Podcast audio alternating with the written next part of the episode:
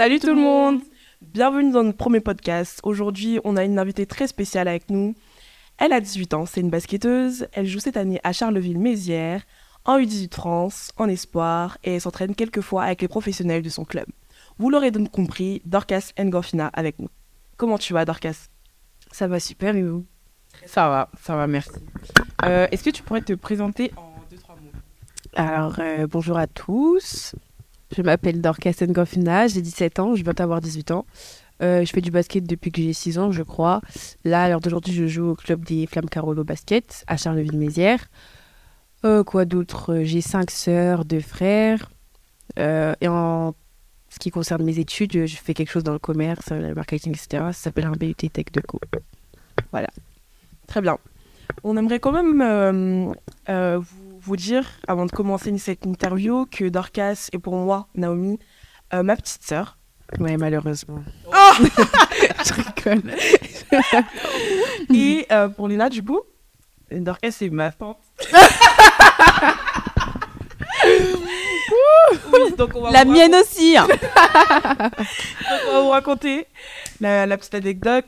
C'est que euh, ma grande sœur, elle est tombée enceinte euh, à 18 ans, donc euh, très jeune. Et euh, elle a eu les jumelles, Chana et Lena. Donc, ce qui fait que Dorcas, malgré son jeune âge, 2005, c'est la tante de Chana et Lena. on peut voir ça que chez les Congolais. Vraiment. Alors, Dorcas, on aimerait avoir un petit peu plus d'informations sur toi, comment tu as grandi, la relation que t'entre- t'entretenais pardon, avec euh, tes frères et sœurs, tes parents, et dans quel contexte familial t'as pu grandir? Ok, alors euh, moi depuis que je suis née, j'ai toujours été très proche de tous mes frères et sœurs. Comme je vous ai dit, j'en ai, euh, j'ai cinq sœurs et deux frères, donc c'est une famille nombreuse avec tous les oncles, tantes, cousines, etc. Euh, j'ai particulièrement été proche de bah, toi, Naomi, Léna, Shana, parce qu'on était bah, de la même tranche d'âge, on a grandi ensemble. Ensuite, bah, concernant mes parents, ma mère elle m'a élevée, elle m'a élevée seule. C'est très bien passé d'ailleurs. Euh, parce que bah, à l'âge de mes 7 ans, mon père, euh, mon père est mort. Euh, mais jusqu'à mes 7 ans, il, a, il a alterné entre le Congo et la France. Donc j'ai pas eu forcément l'occasion de beaucoup le voir. J'ai jamais eu forcément de figure paternelle. Mais j'ai eu quand même bah, mes frères et mes sœurs qui ont pu combler ce, ce vide-là. C'était, suffisant pour toi, la présence de tes frères En fait, que suis euh, paternelle. bah, c'est vrai que euh, bah, jusqu'à un certain âge, oui, dans le sens où euh, bah, ça m'a jamais dérangé parce qu'ils ont pu combler ce vide. Mais c'est vrai qu'à un certain âge, tu te dis, euh, enfin, je sais pas, même quand tu vois tes proches, tes amis, etc., euh, qui ont leurs deux parents, qui sont heureux, famille bien composée, bien complète, là, tu te dis, ah ouais, j'aurais peut-être aimé être à leur place, etc. Mais, mais je sais que ma famille a toujours fait en sorte que je me sente bien, que je ne manque de rien, etc. Et pour moi, c'est le plus important. Est-ce que, à l'âge de 7 ans, un enfant qui perd euh, son, son papa est conscient de ça Ou c'est juste quelques années après qu'il prend vraiment conscience que, que son père euh, est décédé? Surtout qu'avec euh, toi, du coup, ton père n'était pas forcément là à la maison. Il faisait des allers-retours entre le Congo et la France. Donc, tu n'avais pas forcément l'occasion de le voir tout le temps. Mais euh, est-ce que tu en as vraiment pris conscience que là, tu le verrais plus jamais? Ou c'est vraiment quelques années après que, que là, tu t'es dit, oui, papa, papa est décédé? Euh, bah déjà, pour commencer, le fait que je ne le voyais pas souvent de son vivant, euh, je sais pas comment expliquer. Je veux pas dire que ça ne m'a pas touché, mais la, la douleur a été moins forte que si j'avais vécu avec lui euh, bah, durant toute ma vie, si vraiment j'avais été habituée à lui tous les jours, etc. Euh, ça m'a vraiment affecté, sa, sa, sa mort, mais en fait, euh, quand j'ai appris sa mort, J'étais vraiment triste. J'ai eu du mal à l'admettre. Et je pense que même jusqu'à aujourd'hui, euh, certes, j'ai accepté sa mort, mais c'est quelque chose qu'on n'oublie jamais. C'est quelque chose que. En fait, il faut apprendre à vivre avec. Et en fait, t'as pas le choix. Donc, que, que je lui prenne conscience ou pas, bah, c'est comme ça. Et, et maintenant que je suis grande, que je suis mature, je. Oui, j'en prends conscience, mais c'est dur de l'accepter. C'est tout. Tu as pu faire le deuil de, euh, du décès de ton père. Il y en a qui, qui arrivent à faire le deuil à travers euh, plusieurs, euh, plusieurs choses, l'alcool, la drogue, ou alors il y en a qui se- s'enferment plutôt dans le côté sport artistique. Enfin, on a plusieurs. Enfin, chacun a, son échappatoire, mais toi, quel a été le, le- le tien? Comme je l'ai dit, euh, j'ai eu une famille qui m'a beaucoup entourée, qui m'a beaucoup soutenue, qui a été là pour moi. Euh, donc ça, ça m'a permis d'oublier, entre guillemets. Mais de nature, je suis une personne qui garde les choses pour moi, qui euh, me renferme un peu sur moi-même. Et je pense que cet événement, il a, il a accentué cette personnalité de moi. C'est-à-dire qu'à sa mort, je me suis... Ouais, je me suis renfermée sur moi-même. Il y a comme un truc qui s'est qui s'est brisé en moi. Mais, euh, mais oui, je pense que ce qui m'a vraiment permis de, de tenir, c'est c'est ma famille, au final. Et euh, la... ce que tu t'es forgé, du coup, la carapace que tu t'es forgé, est-ce que euh, du coup, ça t'a ça t'a pas des fois porté préjudice dans ta vie ou empêché de réaliser des choses Je sais pas? Euh, je dirais que bah, cette carapace que je me suis forgée, elle est toujours présente à l'heure d'aujourd'hui. C'est-à-dire que pour ceux et celles qui me connaissent, euh, je suis pas une personne qui va beaucoup m'exprimer. pas une personne qui veut beaucoup m'exprimer ou qui veut dire que ce que je ressens et bah oui forcément ça porte préjudice pour les pour les relations qu'on peut entretenir que ce soit familiales amicales ou autre mais oui j'essaie de faire des efforts sur ça c'est quelque chose que tu voudrais changer? Oui franchement, franchement vraiment c'est je pense que c'est un des points sur lesquels je voudrais le plus changer savoir exprimer mes sentiments ce que je ressens peu importe la nature des sentiments que ce soit de la tristesse de la joie de l'amour tout ce que vous voulez c'est vraiment un truc que j'ai du mal à faire T'as également sauté une classe, il y a eu beaucoup de changements. Comment tu l'as vécu, le fait de, de sauter une classe, le fait que euh, un an avant, il y a eu euh, aussi le décès de ton père? Il y a eu beaucoup de changements cette période-là. Euh, le fait de sauter une classe, ça m'a pas. Enfin, bon, non, ça m'a pas perturbé. C'est juste que oui, le fait de quitter sa classe d'origine, de quitter ses amis, forcément, quand t'es petite, ça fait quelque chose. Mais, euh, mais en soi, ça m'a pas plus perturbé que ça. Et au final, jusqu'à aujourd'hui, ça m'a apporté. euh, Enfin, c'est quelque chose qui m'a été bénéfique parce que j'ai toujours euh, eu l'occasion d'être avec des gens plus grands que moi, de grandir avec des gens qui sont plus matures que moi, et ça m'a. bah, Ça m'a permis d'être comme eux, entre guillemets, de les suivre dans, dans cette, dans cette maturité-là. Mais justement, le fait d'être avec des personnes plus âgées que toi, notamment euh, bah, au collège, euh, la période bah, tu commences à découvrir la vie, quoi, à grandir, etc. Mm. Ça t'a pas euh, justement bah, mis, si je peux dire, dans une mauvaise posture, dans le sens où peut-être les gens te prenaient pour une petite et du coup te faisaient ne pas te sentir légitime d'être où tu étais, quoi, parce que bah, tu étais plus jeune qu'eux. Je t'ai pas senti un peu des fois, euh, je t'ai rejeté ou. euh, Bah, je, euh, je dirais qu'à la période du collège, euh, en tout cas dans le collège même, il n'y avait pas forcément, pas forcément ce genre de discours, ce genre de problème. Mais c'est plus dans le, bah, dans le sport, dans le basket, où euh, il y avait toujours cette manie de dire euh, Ah ouais, moi je suis une 0,4, toi t'es une 0,5, genre t'es une petite. Carré, on a un an d'écart, euh, ouf, c'est la fin, genre. Et du coup, il y avait, oui, bah, du coup, il y avait toujours cette. Bah, ce fait de dire que je suis plus petite que les autres et que oui, j'ai pas forcément ma place euh, dans, dans, dans ce que je fais ou dans, dans ce que je peux accomplir. Euh, bah, vu que je suis plus grande que toi, j'ai plus de droits que toi, je suis plus grande que toi, donc forcément je vaux mieux que toi. Mais euh, encore une fois, bah, j'ai réussi à surmonter tout ça. Il faut le mentionner aussi, t'as pas seulement sauté une classe euh, dans ta scolarité, mais aussi euh, au basket. Mm. Et t'as été surclassé. Bah, double surclassement. Double surclassement. non. On va plus. euh, tu commençais à parler du collège. On va du coup aborder plus euh, le pôle. Donc, t'as intégré le pôle à l'âge de quel âge? Qu'est-ce que t'es sports Pour faire Alors le Ok, alors le pôle, c'est une structure que tu intègres euh, entre tes 13 et tes 15 ans, donc de la quatrième à la troisième. Euh, bah, c'est une structure qui réunit les, si je ne me trompe pas, 6 ou 7 meilleurs euh, joueurs et joueuses de chaque génération. Euh, c'est du sport-études, tu t'entraînes une fois par jour avec l'école à côté, et ça te permet vraiment de, bah, de te perfectionner et de d'avoir vraiment un aperçu de ce que c'est le, haut niveau. Euh, et donc voilà. Donc moi j'ai intégré le pôle avec un an d'avance du coup. J'avais 12 ans. Ah oui, c'est jeune. J'avais 12 ans. J'étais en... Bah non, vu que j'étais une classe.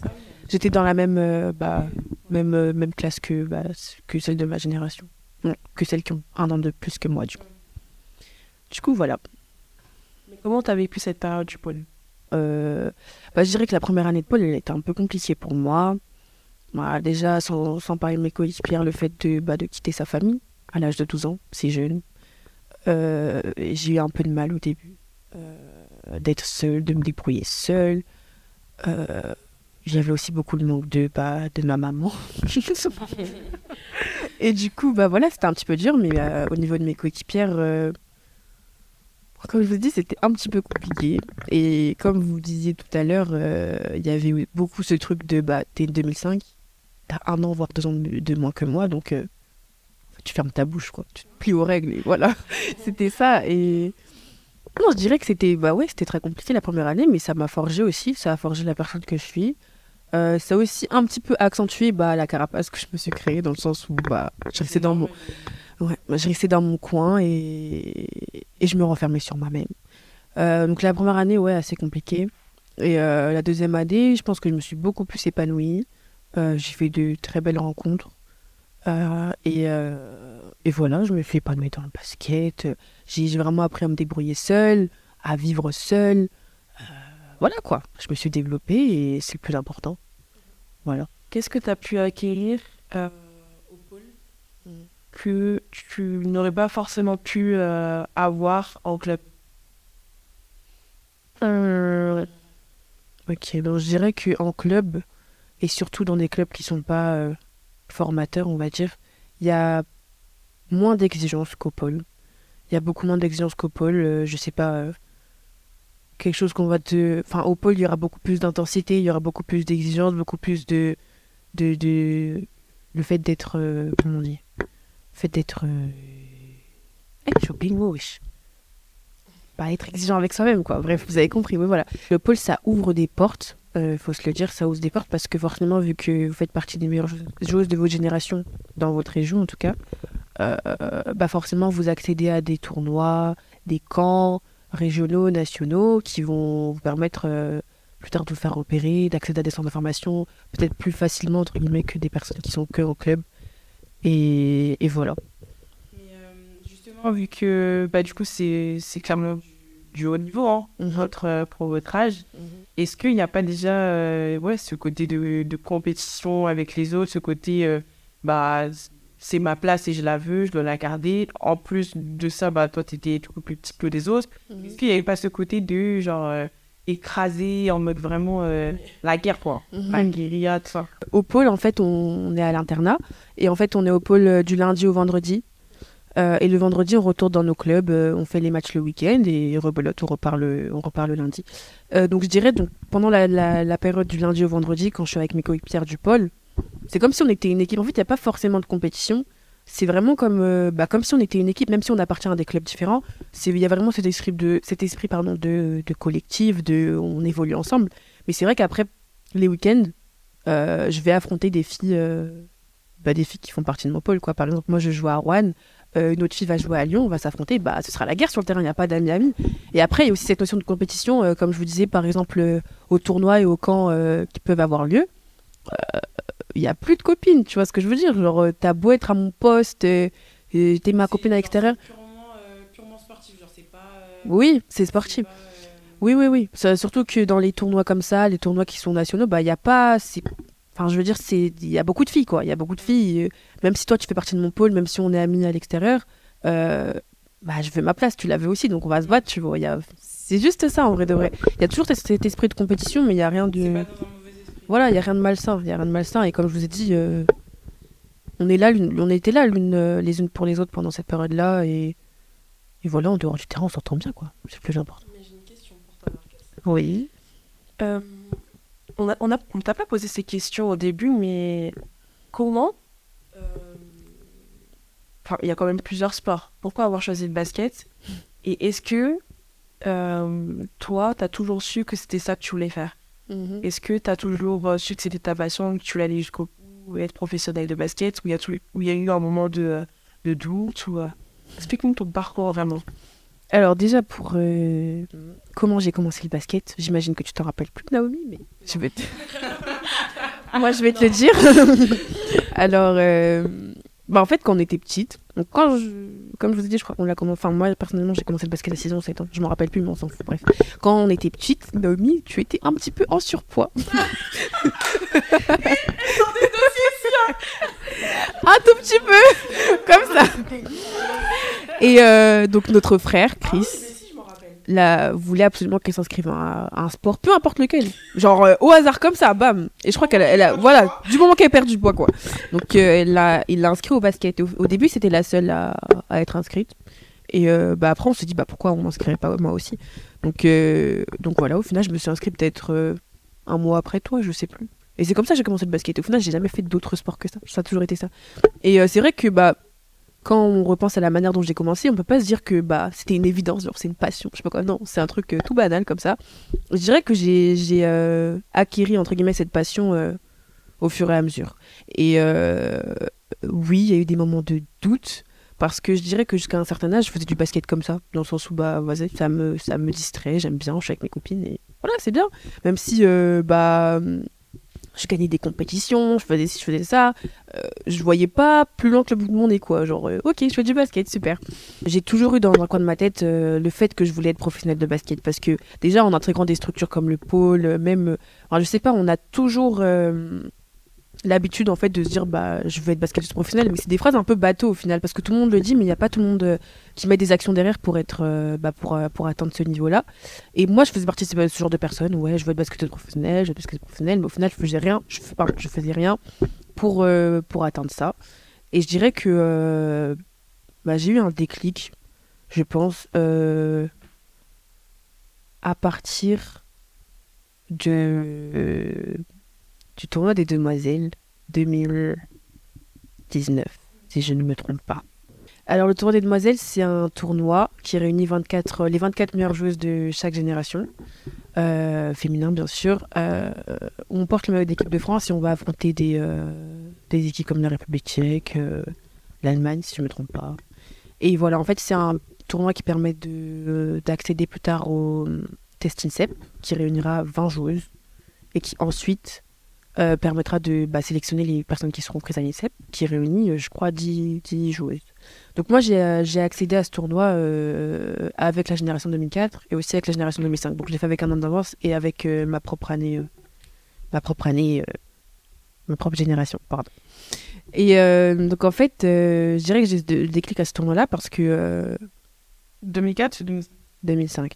Ça a été un déclic parce que, comme je vous ai dit, j'ai fait ce tournoi avec un an d'avance, avec la, génération 2004. J'ai pas pu accéder euh, à l'INSEP ni au test INSEP.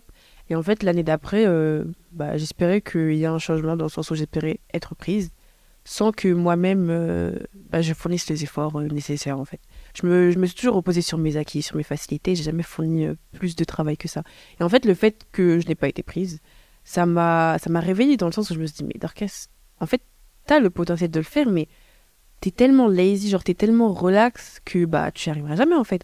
Et même le fait que bah mon frère euh, m'a toujours répété en fait mon frère a toujours été honnête avec moi dans le sens où il m'a dit tant que tu travailleras pas tant que tu te reposeras sur tes acquis bah ça ne marchera jamais et en fait euh, bah je l'écoutais ça rentrait ici ça sortait là-bas quoi. Mais je pense que ça a vraiment été à ce moment-là quand j'ai pas euh, eu de suite à ce moment-là que je me suis dit bah en fait il a peut-être raison faudrait peut-être que je me mette au travail quoi.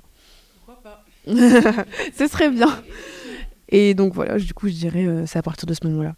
Euh, bon, même si euh, aujourd'hui je suis pas la plus parfaite quoi mais je sais que que je mets des actions en œuvre pour atteindre mes objectifs et, et je donne le maximum de moi-même. C'est le plus important. T'aurais t'aurais aimé euh, être prise à T'aurais aimé y être maintenant? Bien sûr. Je pense que oui. Oui oui oui, oui, oui. Non, parce que je pense que. bah, en fait, c'est une très bonne question parce que à ce moment-là, oh, j'étais tellement en pleurs. Quand je vous dis j'ai pleuré, mais genre, j'ai pleuré toutes les larmes de mon corps en mode. Ouais, je suis pas prise, genre vraiment. J'étais trop trop triste. Mais euh, après, quand j'ai. On ne pleure pas. C'est interdit de pleurer.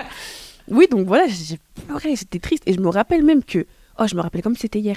Quand je suis rentrée, et j'ai annoncé ça à mon frère, il m'a regardé, limite, il a rigolé en mode. de, Bah, J'avais raison, quoi. Et euh, bah, du coup, quand j'ai pris conscience qu'en fait, tout ce qu'il disait, c'était vrai, et ben, je me suis dit, bah, certes, j'ai pas été prise, certes, c'est très très grosse déception, mais il a fallu ça pour me rendre compte des choses. Et au final, c'est un mal pour un bien. C'était une gifle, une très très grosse gifle, j'ai encore mal carrément. mais, euh, mais elle a été nécessaire en fait. Elle a été nécessaire et franchement, je regrette, mais je regrette pas. Voilà, oui et non. C'est tout. Oui. Est-ce que pour toi, il y a qu'un seul moyen d'accéder euh, au haut niveau, donc pas à l'INSEP, ou alors on peut aussi euh, accéder au, niveau sans pour autant passer par. Mm, Pas du tout. Je pense qu'il y a des, tonnes, des milliers de, moyens d'accéder au niveau et je pourrais même pas vous citer tous les moyens pour... Oula, je vais recommencer. Euh, pas du tout. Je pense qu'il y a des milliers de moyens d'accéder au niveau. Il n'y en a pas une parfaite ou une qui est nulle. Je pense que chacun a son parcours. Euh, certes, l'INSEP, c'est un peu le parcours euh, idéal, on va dire, le parcours... parcours type, oui, on va dire. Mais il y a, y a énormément de sortes de formations, énormément de, bah, de structures qui permettent aussi d'accéder au niveau.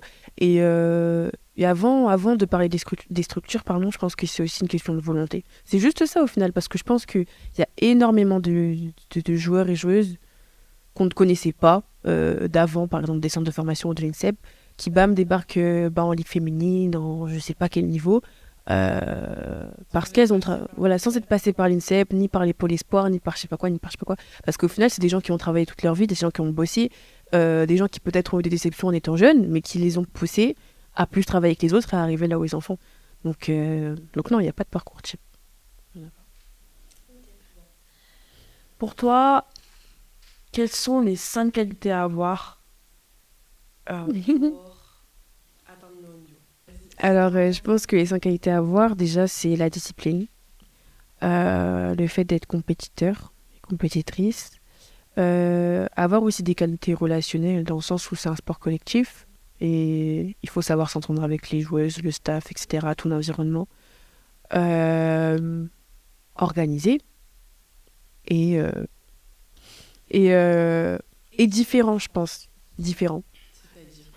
Différent dans le sens où il faut pas être comme les autres différent dans le sens où les gens ont souvent tendance à voir les gens euh, qui sortent du lot comme euh, des gens bizarres, des gens, euh, bah, en fait, pourquoi t'es pas comme nous? Mais je pense qu'il faut être différent des autres pour réussir, parce que la majorité des gens, bah, c'est des gens normaux. Il faut pas être normaux pour réussir, parce que si c'était le cas, tout le monde réussirait. Pardon Faut pas être normaux pour réussir. je suis allée à l'école, je vous jure. Mince, faut pas être normal pour réussir. Et je pense que c'est la différence qui va faire que qui va faire que tu réussiras. Le fait de pas vouloir suivre les autres, parce que c'est vraiment un frein. Moi, pendant longtemps, je l'ai fait, et même jusqu'à aujourd'hui. De suivre les gens? Ouais, suivre les gens. Croire que, croire que par exemple, des petits trucs bêtes. Euh, mon frère, il m'a toujours dit, ouais, euh, tu peux pas sortir d'un entraînement sans, euh, bah, sans t'entraîner plus que les autres. Genre, l'entraînement est fini, ok, mais va faire tes shoots, va faire du cardio si tu veux, je sais pas, fais n'importe quoi, mais fais quelque chose de plus que les autres. Et en fait, je me disais, mais attends, mais si. Ouais, en mode la honte, vraiment. En mode, les gens, ils vont. Bon, oh, surtout à l'époque du pôle et tout, je me disais, mais les gens, ils vont me voir comme si j'étais une raclure. Genre, je suis là, je m'entraîne et tout. Après, les autres, en mode, bah, t'es qui, tu vois. Et je me disais trop ça, en mode, j'avais trop peur du regard des gens, trop peur de. Ouais, mais si je fais ci, qu'est-ce qu'ils vont penser et tout. Et je pense que c'est vraiment un truc qu'il ne faut pas avoir, ou du moins qu'il faut essayer de réduire au maximum parce que c'est humain au final de penser ça. Mais, euh, mais plus tu plus, plus tu prêtes attention au regard des gens, plus tu veux être comme les autres, bah moins tu pourras atteindre ce haut niveau. Parce que, comme je l'ai dit, les gens normaux euh, ne sont pas ceux qui réussissent. Tu sais que des fois, c'est vraiment l'impression que t'as. Non, elle a, elle a changé entre euh, l'école primaire, le collège, collège lycée, genre, et, euh, et après, maintenant. En quoi elle avait trois périodes. En fait, au début, jusqu'à jusqu'à jusqu'à l'école primaire, après, c'était question. Mais Comment elles sont T'es, je crois. Voir, elle a abusé de la solitude. Ah, oh, mais véridique, hein. on est à l'école, tout le monde était en- elle n'a pas d'aller partout, tout le monde jouait, tout le monde courait partout. Elle était là, assise, avec son ballon à ses pieds. elle était toute seule et elle en avait rien à faire. Arrivé au collège, c'est là où, où j'ai vraiment, j'ai vu le changement. J'ai. Après, c'est du coup, arrivé au collège avec euh, un d'avance. T'avais quel âge aussi T'avais 10 ans? 10 ans. 10 ans. Et je voyais que déjà à cette époque-là que je voulais trop commencer à ressembler à Hum, c'est vrai. Ouais.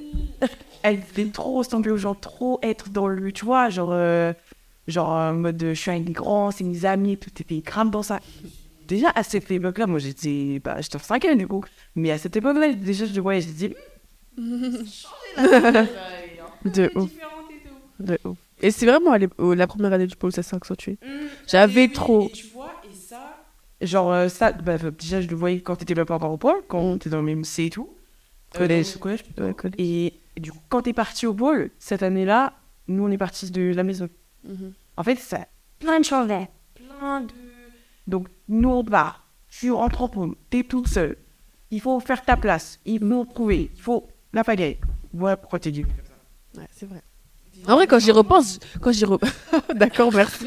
Quand j'y repense, euh, je comprends ma personne en fait. Je comprends quelles étapes m'ont amené à devenir qui je suis, quoi. Ouais, Excusez ma tête. Je pense qu'il y a eu un, un vrai changement, clairement. hein.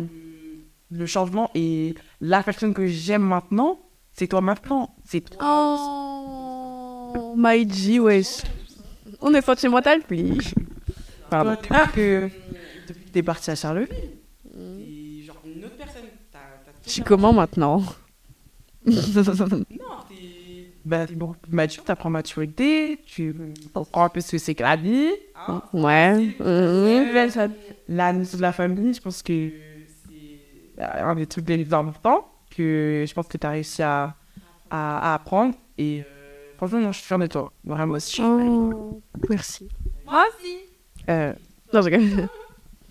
Quel euh, conseil tu pourrais donner à, euh, à une fille qui t'écoute, qui a à peu près le même parcours que toi, qui peut-être aussi qui a eu un double surclassement, qui a vécu peut-être aussi euh, le fait qu'on lui dise ouais mais toi t'es petite donc en gros ferme-la entre guillemets, tu vois, tout ça, tout ce que t'as vécu.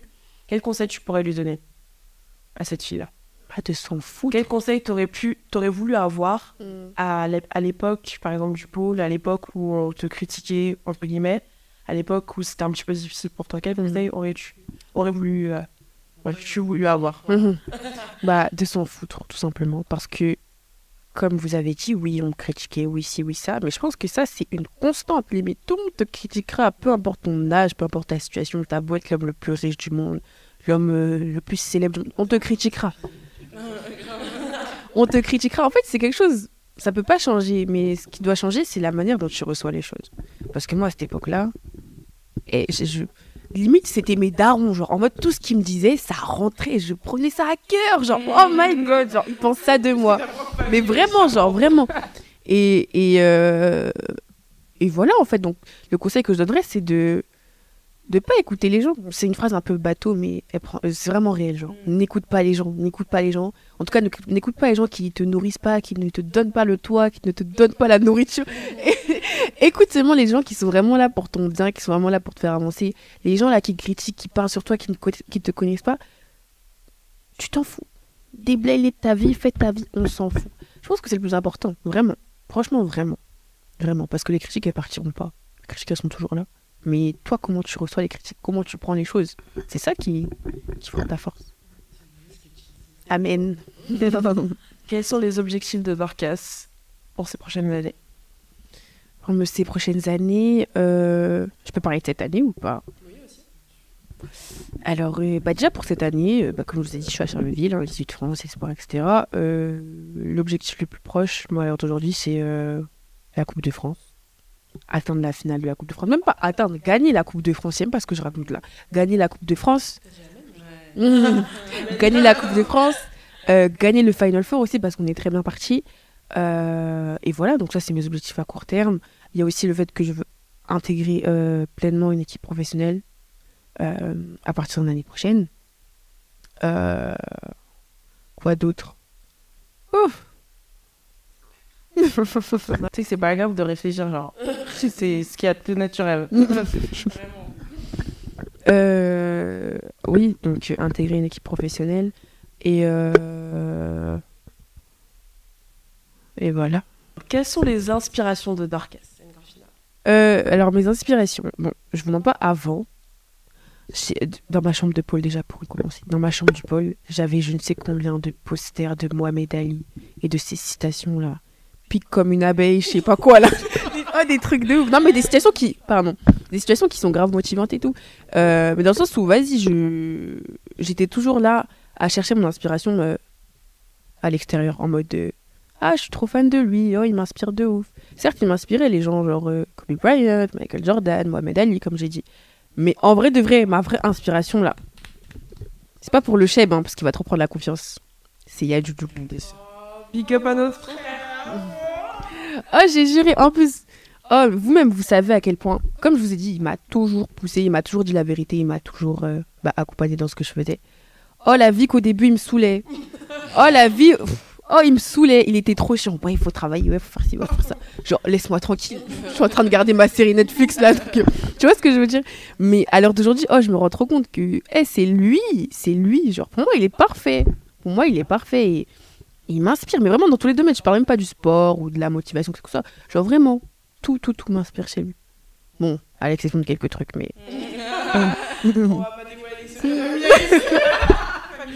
Familiaux. On a du mal avec le français. hein. Donc voilà, c'est mon frère, mon inspiration. Et peut-être un petit peu vous. Non, c'est faux. Et j'ai oublié de dire maman, je suis une ouf, wesh. Oh maman, non par contre vraiment maman, de par son parcours, bon je vais pas vous expliquer parce que vous expliquer parce que sinon ça prendrait euh, 30 ans, mais euh, mais oui c'est sa force et sa, perfé- sa persévérance que j'admire chez elle. Alors petit petit aparté, je pense que ce qui a aussi euh, switché mon mindset, ce qui m'a changé ma manière de voir les choses euh, au niveau du basket, c'est ma coach, ma coach euh, à l'heure actuelle euh, à Charleville. Donc, je pense que vous la connaissez, peut-être. C'est Desislava Angelova. Elle a la réputation d'être euh, assez sévère et dure. Mais euh, en fait, je pense qu'elle a vraiment la bonne méthode pour, euh, pour, pour, comment dire, pour faire évoluer ses joueuses. Mais pas seulement sur le terrain, mais dans leur, dans leur manière de, penser, dans leur manière d'aborder les matchs, d'aborder leur vie aussi. De toujours faire les choses à fond. Encore une phrase bateau, mais qui est réelle. De toujours faire les choses à fond, euh, de toujours euh, en fait être fier de ce qu'on fait, de se dire en fait au final à la fin de ma journée, est-ce que j'ai été fier de ce que j'ai fait, est-ce que j'ai été fier de tout ce que j'ai accompli, est-ce que je vais avoir des regrets, etc. Et au final ça se retranscrit sur le match, c'est-à-dire que ok on a joué, ok on a gagné, ok on a perdu, peu importe, mais moi qu'est-ce que j'ai fait, moi est-ce que j'ai, que j'ai, donné tout ce que j'avais à donner aujourd'hui, est-ce que est-ce que est-ce que j'ai accompli tout ce que j'avais à accomplir, etc. Est-ce que je vais avoir des regrets après ce match? En fait, c'est vraiment euh, bah, la manière d'aborder les choses. Et, euh, et aujourd'hui, je pense que j'ai vraiment acquis, euh, acquis ce qu'elle a voulu nous transmettre. Et ça m'a- ça m'aide énormément. Ça m'aide énormément. Donc, euh, donc voilà. C'est tout. Du coup, euh, Dorcas, dernière question. Euh, qui est-ce que tu me conseillerais pour un prochain podcast? Euh, je vous conseillerais, je sais pas si vous m'entendez, je vous conseillerais euh, Melissa Jawakana. Euh, je dois dire qui c'est là Oui. Alors, euh, ah mais non, dis pas. ok. Bah non. Non, non, dis pas. Ok, ce sera une surprise. Ouais, C'est une basketteuse, on peut au moins dire ça. Une ancienne basketteuse qui est aujourd'hui personal trainer. Je t'excuse. Dorcas, Oui. avant de nous quitter, on a un petit défi pour toi que tu dois relever. Mhm. Alors, normalement, on offre des paquets de bonbons, mais toi, t'en auras pas. Ok, donc je peux aller me.